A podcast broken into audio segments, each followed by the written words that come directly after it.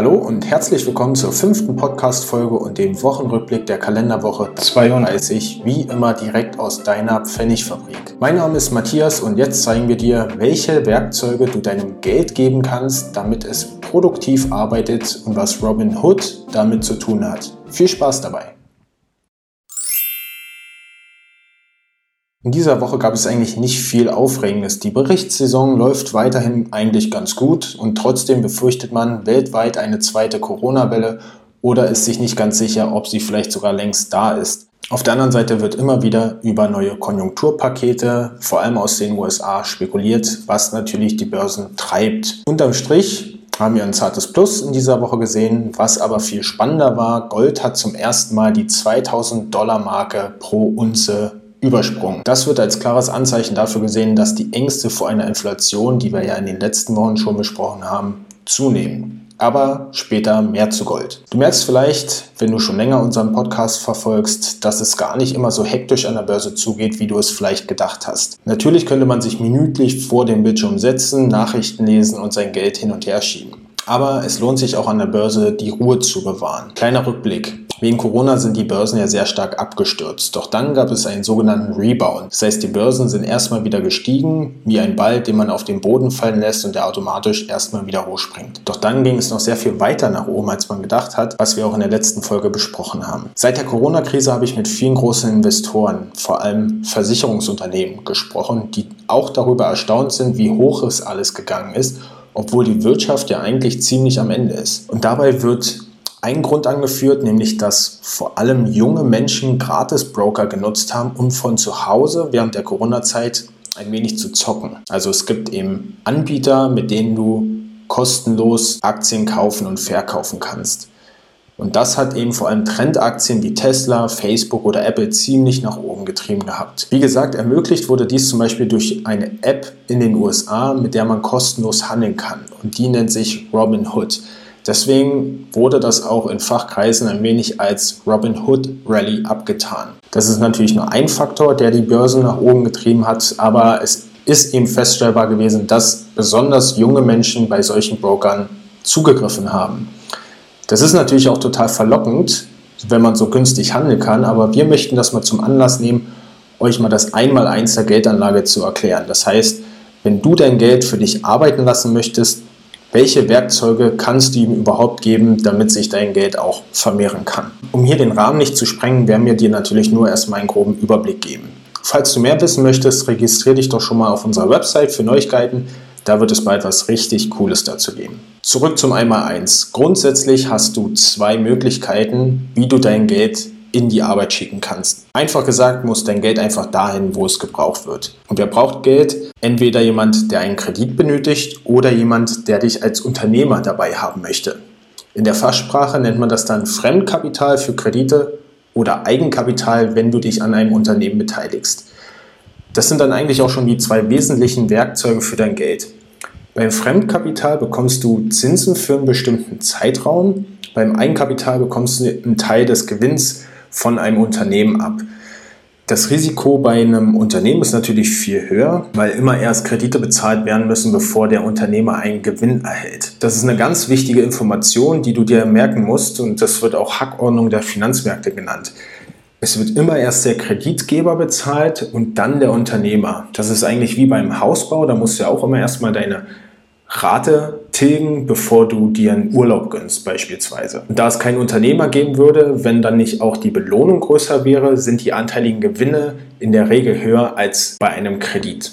Als zweites kann man grob unterscheiden, ob du dein Geld jetzt über eine Börse zur Verfügung stellen möchtest oder nicht. Also wenn du jetzt beispielsweise Kredite über eine Börse vergeben möchtest, dann kannst du sogenannte Anleihen kaufen. Das sind nichts weiter als Kredite, die man an einer Börse handeln kann. Auch hier bekommst du dann für eine bestimmte Laufzeit Zinsen und am Ende dein komplettes Geld zurück, sofern das Unternehmen natürlich diese Zinsen und die Rückzahlung auch bezahlen kann. Wenn du über eine Börse Unternehmer werden möchtest, dann musst du Aktien kaufen, denn als Aktionär hast du einen gewissen kleinen Anteil an dem Gesamtunternehmen. Bei Aktien bekommst du dann sogenannte Dividenden als Gewinnbeteiligung. Das ist aber nicht garantiert, das kann mal ein Jahr funktionieren, aber eben auch mal nicht. Unternehmen sind aber natürlich immer darum bemüht, eine Dividende so stabil wie möglich zu halten. Und das ist natürlich ein Faktor neben den Kursgewinnen, die deinen Gewinn ausmachen können. So, und wenn du jetzt nicht über eine Börse Kredite vergeben möchtest, dann kannst du dir zum Beispiel mal P2P-Kredite anschauen. Da kannst du nämlich als Privatperson an andere Privatpersonen Kredite in aller Welt vergeben. Und wenn du nicht über eine Börse Unternehmer werden möchtest, dann kannst du dich beispielsweise über Crowdinvesting informieren und dich dadurch beispielsweise an Startups beteiligen.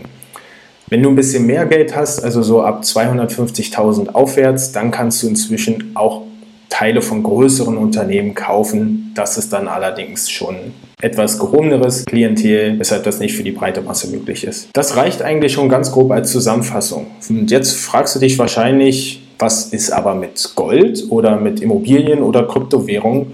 Und das ist auch eine richtig gute Frage, die allerdings recht schnell beantwortet werden kann. Wir haben uns ja zu Anfang gesagt, damit sich dein Geld vermehrt, muss es dahin, wo es gebraucht wird, denn dann wird damit auch aktiv etwas getan. Wo wird also Geld gebraucht, beziehungsweise wo wird es nicht gebraucht?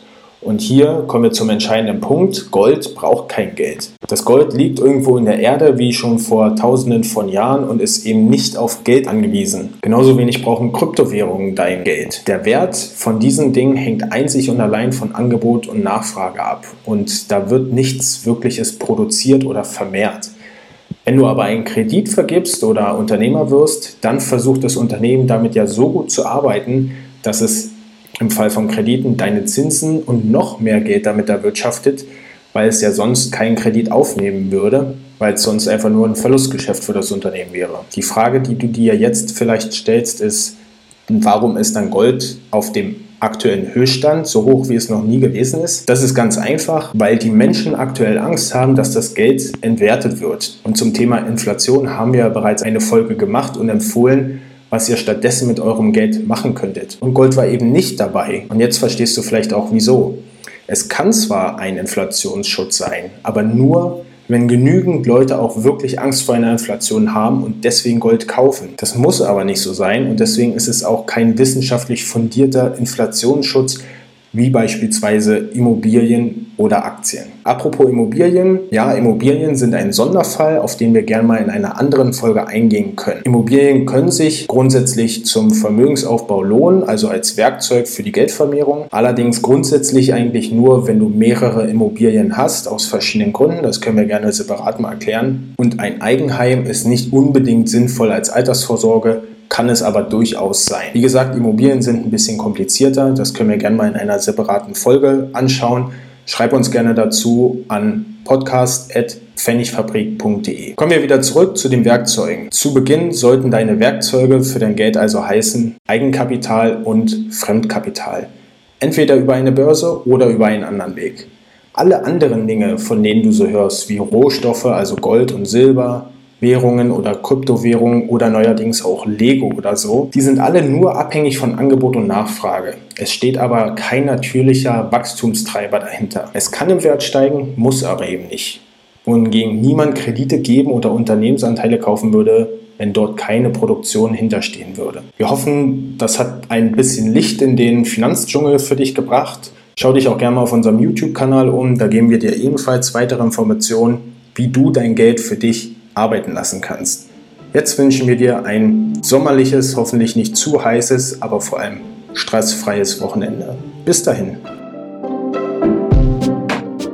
Wir hoffen, dass dir diese Folge wieder gefallen und geholfen hat, die Finanzwelt ein kleines bisschen besser zu verstehen. Vielleicht kennst du auch andere Personen, die gerade dabei sind, sich zu überlegen, wie sie mit dem Sparen richtig anfangen sollen oder vielleicht gar nicht so genau wissen, was sie mit ihrem Geld machen sollen oder vielleicht sogar überlegen, ob sie einen Kredit aufnehmen oder ähnliches oder sich einfach für dieses Thema interessieren, dann leite ihnen gerne diesen Podcast weiter, damit auch deren Geld lernt zu arbeiten.